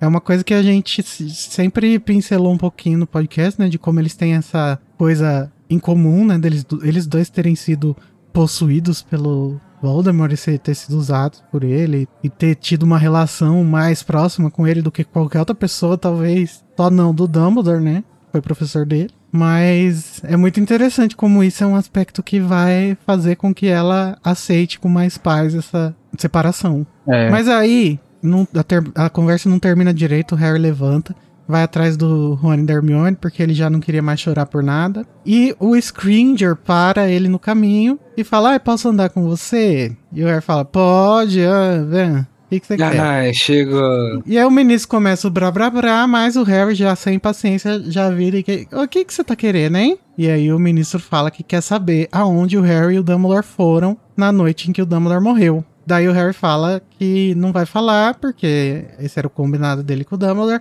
E o ministro fala: Ah, muito legal a sua lealdade. Mas o Dumbledore morreu, Harry. Daí o Harry responde, lacrando. Ele só vai ter morrido de verdade quando ninguém mais aqui em Hogwarts for leal a ele. Ih! Lacrou com um sorriso forçado. E o Rufo vira para ele e fala: É, você realmente é um. E aí o Harry completa. Filho da puta. Não, mas o, é, o, é o lacre que lacra, né? Aí, porque o, o ministro fala: Ah, vamos lá, você é garoto propaganda do ministério. Daí ele fala: Você já soltou o Champike? Ah, eu amo que o Harry não esquece do Lalau. O Harry é Lalau livre para sempre. Lalau livre. E aí o ministro não responde e fala: Ah, tá, entendi. Vejo que você é. E aí o Harry termina. Por inteiro um homem de Dumbledore, com certeza. Amo. Tudo. Meu, a Fox imediatamente voltando para o ombro do Harry. é, depois dessa conversa lacreante, que o Rony e a Hermione alcançam o Harry, aí eles começam, né, a copiar e tal. É, a Hermione fala, ai, vai ser... É tão bizarro pensar que pode ser que a gente não, não venha mais à escola, né, porque tinha aquele negócio de vai fechar Hogwarts ou não vai, e tudo mais. E o Harry fala assim, dane-se, porque independente do que acontecer com Hogwarts, eu não vou voltar, porque é, né, eu tenho coisas mais para fazer. E a Hermione até fica, hum, sabia que você ia falar isso. Daí E o, Rony fica pra ele- chocado, né? nunca É, esperava. como sempre, o Rony, tipo, o que tá acontecendo? E a Hermione, tipo, ai, old, mo, old, eu sabia que você ia fazer isso. E aí o, o Harry conta pra eles, pra, pra os amigos, o plano dele, pra o Vem Aí, né, a promessa pra o próximo livro, que é que ele precisa caçar o Horcrux. E Uhum. acabar com o Voldemort, né? E o start dele é que ele gostaria muito de voltar pra Godric's, Godric's Hollow. Ele até pensa uma coisa assim: ah, foi lá onde tudo começou, então eu tenho um vínculo com esse lugar. Gostaria de ir lá pra ver o que rola. Até, se possível, eu já dou uma visitada no túmulo dos meus pais. Isso é legal porque faz sentido ele colocar isso daqui agora, porque porque ele tá nesse momento de luto, né? Daí eu acho que veio tudo de uma vez, assim. Porque até então ele nunca tinha expressado isso, assim. É, ele nunca tinha expressado luto pelos pais dele, Uhum. né? Eu acho que isso é um reflexo, assim, da, Não, de toda a situação no. que ele se encontra. Você usou a palavra reflexo agora. Ele tinha no espelho, né? Ah, Expressado verdade, luto. É. É, mas agora eu acho que vem com, com uma, um sentimento diferente, assim. Por, por, toda, por toda a situação que ele tá passando agora, né? Daí ele, ah, vou, vou encarar essa verdade, vou, vou ver o túmulo dos meus pais, não sei o quê. E Uhum. até tem uma coisa que eu que queria perguntar pra vocês, porque ele fala assim: se o Snape aparecer na minha frente, daí eu já derroto o Snape também. E aí Não. na hora eu fiquei, faz me rir, né, meu amor? Vocês bancam essa do Harry, assim, de que ele. Que, que fala, perguntar isso é meio chover no molhado. Primeiro, porque a gente já leu e tudo mais. E segundo, porque mesmo que a gente não tivesse lido, a gente sabe que ele é o protagonista, então ele tem o poder do protagonismo, né? Mas em pensamentos lógicos assim, vocês bancam essa de que o Harry tem o cacife, tem gogó pra essa tarefa? Ele tem gogó pra matar o Voldemort? Porque pra mim ele não tem gogó pra acabar nem, nem com o Snape. Não, mas eu acho é que assim, né? Complicado. É que quando a gente já leu tudo é muito complicado tentar ver só com os olhos desse momento. Uhum. Mas nesse momento eu acho mais possível se eu tentasse lembrar qual era a sensação que eu tinha no sexto filme, sexto livro ali, acho ma- eu, eu achava mais possível Harry derrotar o Voldemort do que o Snape, eu acho. do que o Snape. Eu acho que eu tô contigo, assim. E eu acho Mas eu não a- sei se é porque a gente sabe que o Snape é muito foda. Não, amigo. Eu acho que, eu acho que na, na minha cabeça tem uma, uma, uma- um pensamento sobre isso, assim, de por que, que eu acho que ele teria gogó pra encarar o Voldemort e não pra encarar o Snape, assim. Que eu acho que a J.K. Rowling foi bem, bem felizarda em criar essa narrativa de que com o, o, o, o Harry vai derrotando o, o Voldemort aos poucos, aos pedaços, sabe? Uhum. Então, quando vai ter a derradeira batalha, ele tá derrotando um Voldemort muito fragmentado ali. Uhum. Muito menor, né? Um, um Voldemort diminuto. E aí acho que isso faz sentido, assim, com. Tipo, você transforma o vilão em um ser do seu próprio tamanho. Ao invés de você correr pra, pra crescer ao tamanho dele. Até porque eu acho que provavelmente o Harry não conseguiria. E é por isso que eu acho que ele não, não tem o gogó pra encarar o Snape. Ele não conseguiria chegar aos pés do Snape. E ele faz o Voldemort chegar aos pés dele, destruindo, comendo ele pelas beiradas. Gente, Né? eu acho que ele não tem gogó pra, pra encarar ninguém. Eu acho que aqui ele tá falando que ele quer se vingar do Snape porque tá recente, né? A decepção que ele teve com o Snape. Não decepção, né? Mas ele tá chocado porque o Snape matou o Dumbledore do nada, né? Com o Voldemort, a gente sabe que, sabendo do próximo livro, a gente sabe que a questão não vai ser ele se igualar no, no poder nem nada. Vai ser o fato de ter aquela coisa da varinha, né? E fode É tudo verdade. pro Voldemort. É. Também tem isso. sei lá, são acasos, são, tu, são tudo coisas que o Dumbledore não previa. O Dumbledore achava que o Harry ia ter que morrer mesmo. Ia ter É. que acabar, e, e é isso. Apesar de lá no futuro ele falar que ele tinha uma leve teoria de que talvez outra coisa pudesse acontecer, mas É, ele tava meio que certo de que o Harry ia ter que se sacrificar mesmo. sim, então, eu acho que talvez o que fosse esperado aí fosse que o Harry morresse e depois alguém tomasse esse papel, né? Talvez por E isso que al- ele confiou é. no Rony e na Hermione, né? Que o Harry abrisse o caminho É, e alguém conseguisse, enfim. Se bem que não, né? Porque a, a profecia diz que um vai matar o outro. Então, pela profecia. Não, um não pode sobreviver enquanto o outro sobreviver. Então, se o Harry morreu, agora o Voldemort tá livre da profecia. Então não Aí importa ele pode mais. morrer. É, não importa mais a É. profecia. Mas É, assim, é. eu acho interessante essa parte que ele fala: ah, se o Snape entrar no caminho, eu mato ele. Porque ele tá dizendo aí, o meu foco é o Voldemort. Foda-se o Mas- Snape, por mais que eu tô puto com o Snape e tal. O Snape aparecer, eu dou um chute na canela dele. Mas o Voldemort é o meu plano. Eu Sim. acho interessante essa destinação que ele tem aqui já, né? Ele Uhum. poderia estar querendo se vingar de muita gente, mas ele não tá querendo. E, e eu acho que isso vem também do que ele falou. Ah, porque é o, é o que o Dumbledore gostaria que eu fizesse, sabe? Ele tá Uhum. nessa agora, né? De, ah, eu vou fazer, eu vou honrar aqui o sacrifício do meu mentor. É. E aí o Rony e a Hermione falam, tá bom, né? Então, Vamos lá. se você não vai voltar, é, vamos lá. Se você não vai voltar, a gente também não vai. Um beijo. E aí o Harry fica tipo, o quê? O que, que vocês estão falando? Claro que não, eu vou sozinho, não sei o quê. E aí, ah, chovendo molhado, né? A gente sabe que, tipo, o Rony e Hermione falam, meu amor, acorda pra vida. Aí o Harry fica tipo, ai, tá bom, né? Vai. Vamos, vamos ver o que vai rolar, vamos ver o que vai acontecer. Mas ele fica um pouco chocado que o Rony e Hermione estão pau pra toda a obra. Sempre estiveram, né? Aquele, linkando aqui pautas deste episódio. Mais uma vez o Harry não. Esse negócio de solidão, de, de se isolar e tudo mais, e de não considerar o Rony e Hermione. E, menino, aceita, eles estão ali e eles vão te dar o apoio que sem isso você não tinha chegado nem até aqui, né? Não, Com mas isso é importante. Isso é importante, né? Quando a gente tá no fundo do posto, essas pessoas que nos obrigam a não estar. É. É Ali. verdade. E é engraçado, né? Porque é nessa hora que o Rony fala assim, ó, a gente tá aqui porque daí vier, mas antes você vai ter que passar na casa dos meus pais, porque antes de qualquer coisa, aí o Harry, não, mas por quê? O que aconteceu ali? O casamento do Gui da Flor, lembra? Aí o Harry fica chocado, porque, gente, é o mundo acabando. Vai ter um casamento. É, sim. Aí é engraçado que o, o narrador até fala, né? Harry olhou pra ele espantado. A ideia de que algo normal como um casamento ainda pudesse existir parecia inacreditável e, contudo, maravilhosa. Ai, gente, essa parte, ai, enche o coração. E, e eu imaginaria que se não fosse o drama desse, desse período de guerra, a resposta do Harry fosse: Não, você tá maluco? Não vamos não.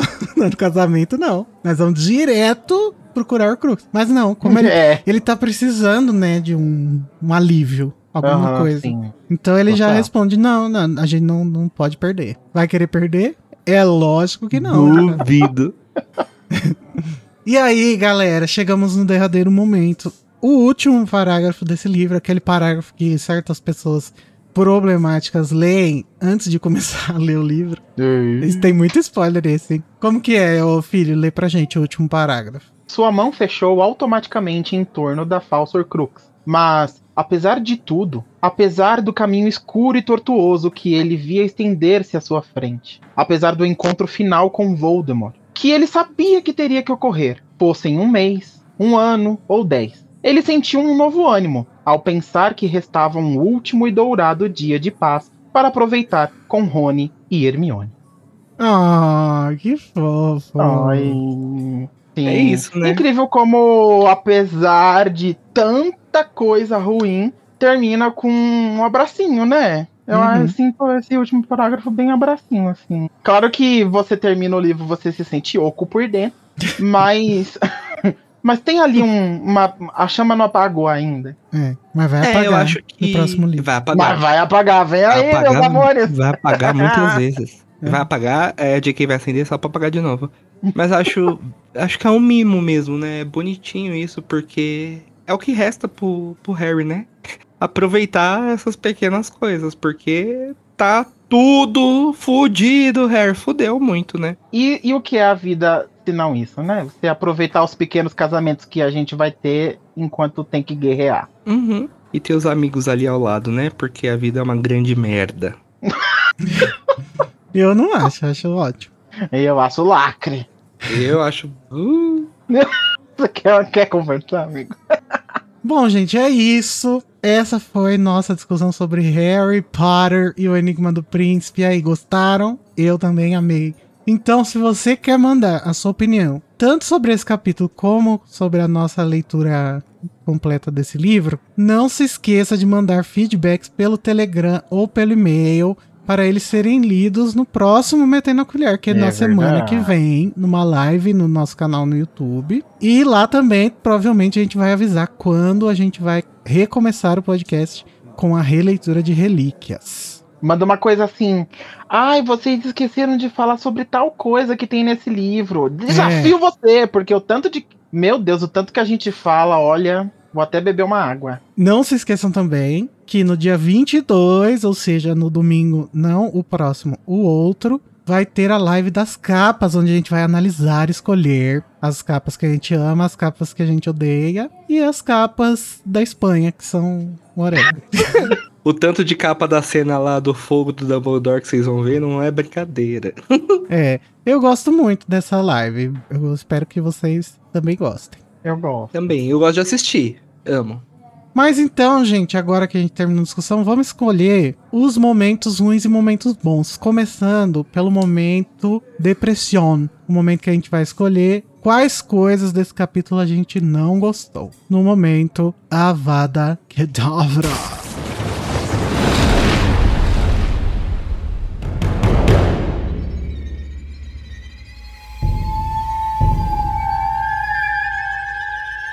Começando com Danilo Borges. Diz aí, Danilo, o que você vai fazer? Gente, eu vou aproveitar, né, esse último capítulo e dar uma vada pro ministro em exercício, o Rufus, por ser um baita de um inconveniente de não respeitar o luto do menino Harry e querer chegar cheio de churumelas lá. Onde que você tava? Tá? Ai, que pena, Dumbledore, mas você, você, você estava onde? Ai, muito triste, né, menino? Mas aí, aí, vocês foram fazer o quê? Levou o que merecia aquela patada que ele deu ali. o que o Harry dá nele foi muito da merecida. Foi um, um, quase um avado com a incisão que ele dá. E lá lá o livre. Aí esse é o nosso lema. lá lá lá. Brilha. Uma, um noitibus. lá lá lá. E você, Daniel? Nossa, amigo, complicated, né? É. Eu acho que eu vou dar uma vada pra toda a galera que tava miando o rolê do funeral tava lá só por politicagem. A patota da Rita Skeeter que tava lá enchendo o saco já. A gente sabe que vai vir coisa ruim. Gente, a Rita vir... Skeeter tava trabalhando. Eu acho que ela merecia um pouco de respeito. Eu acho que ela não devia nem estar tá ali. Porque ela tava lá pra já pôr na biografia. Pois é. Será né? que ela já decidiu escrever a biografia aqui nesse momento? Certeza, ela já tava Nossa, pegando deve ter decidido aí. ali. Um vagabundo. Assim como a Porque... Globo já faz a matéria da morte antes, acho que ela é... já tinha um pedaço do livro escrito, né? Já tinha. Olha só. Ela tava escrevendo naquele momento, né? Ela olhando o Harry e escrevendo assim, todas as... anotando todas as reações dele para transcrever pro livro. Ai, olha, sinceramente. Então toda, toda a galera que tá presente ali pra politicagem, eu fico. Show! Bora! e você, Enguinho, conta pra gente qual é o seu Avada. Então, gente, eu tenho muita dificuldade de saber o que, que é ruim nesse capítulo. Então eu vou ter que fazer uma Avada meio café com leite, assim. Ah, o Avada e a tristeza do Harry, sabe? Uhum. aquele, aquele parágrafo lá que a gente leu. O meu Avada vai pra fome no mundo. Isso, esse tipo de Avada. O meu Avada vai para o anjo da morte. A desigualdade. Para a desigualdade social. Meu Avada vai para a guerra na Ucrânia. Mas é isso. Perdão, não vou ter como escolher nada de ruim nesse capítulo. Não, mas é, é esse Avada, quando é uma Avada assim de tristeza mesmo, é uma Avada com dementadorzinho, né? É. A gente fica tristinho. É uma dementada. Mas, então vamos aproveitar que o meu Avada ele não foi tão forte e fazer então para curar, né, nossas tristezas, onde a gente vai escolher o nosso momento favorito, o nosso momento feliz, o nosso momento gostoso, nosso momento favorito, que é o momento expecto. Patronum.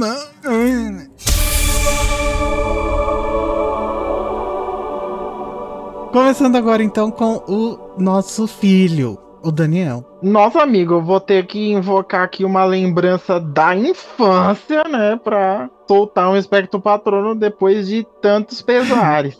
Meu Deus do céu. Ah, mas Ai. é um capítulo bonito, ué. É um capítulo bonito. Eu acho que eu vou dar um aspecto patrono pra vontade do Harry de rir. Ai, roubou meu patrono. Ai, desculpa. Seu patrono tão fofo. E para o fato de a gente também ter esse esse capítulo aqui, ele foi uma coisa assim funeral também, né, da gente. Que a gente ficou relembrando coisas engraçadas, Foi. dando risada, a gente com, tava contando bons tempos. A gente tava com o patatito patatá socado no cu. Não, palhacitos. Eu tinha comido palhacito. Então eu vou dar um, um, um patrono para esse clima Aquele, essa a frase totalmente que não faz sentido. Esse clima gostoso de funeral. essa nossa sinergia fúnebre. E você, Danilo? O meu patrono vai para esse último parágrafo, porque eu acho que ele consegue re resumir a jornada que a gente tem pela frente no próximo livro. Essa sensação de pode ser um mês, um ano, dez. E esse pequeno ânimo que resta ali para ele e esse dia dourado de paz eu acho que é a essência da vida, assim, no final das contas, sabe? Aproveitar os últimos dias dourados de paz que nós temos enquanto uma chuva de merda acontece. É. Então eu acho bonitinho. Bom, gente, então o Daniel roubou o meu patrono, mas vai ser um pouco diferente. Ele falou sobre o Harry dar risadinhas, né? E achar as coisas engraçadas. O meu vai ser também sobre isso, mas especificamente por o Dumbledore, que usou aquelas palavras lá, que quanto mais eu envelheço, mais eu amo. Não, que não. o Harry lembra, né? Aí nesse momento é que começa a fazer ele dar risada. Um patrono pra primeira interação do Harry com o Dumbledore. É, não é nenhuma interação, né? Só ele... É, não é nenhuma interação. Pra, pra primeiro lá, vislumbre. Vislumbre da personalidade desse velho safado. E é isso.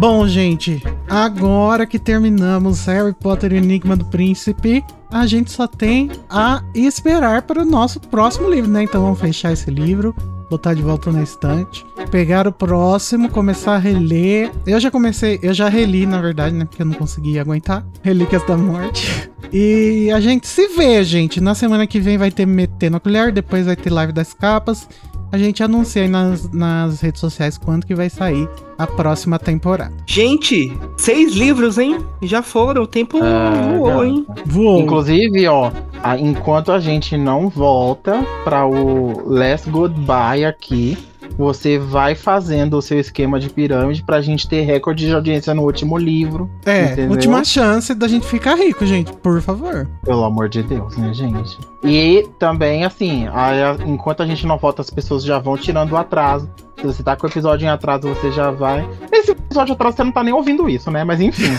devia ter tirado Avisa seu, seu amigo que tá atrasado. Avisa é. seu amigo que tá atrasado, exatamente. E manda gente nova escutar e correr, porque ainda dá tempo de acompanhar. É. é. é isso, gente. Um grande beijo. Muito obrigado beijo. pra todo mundo que acompanhou e tchau. Tchau.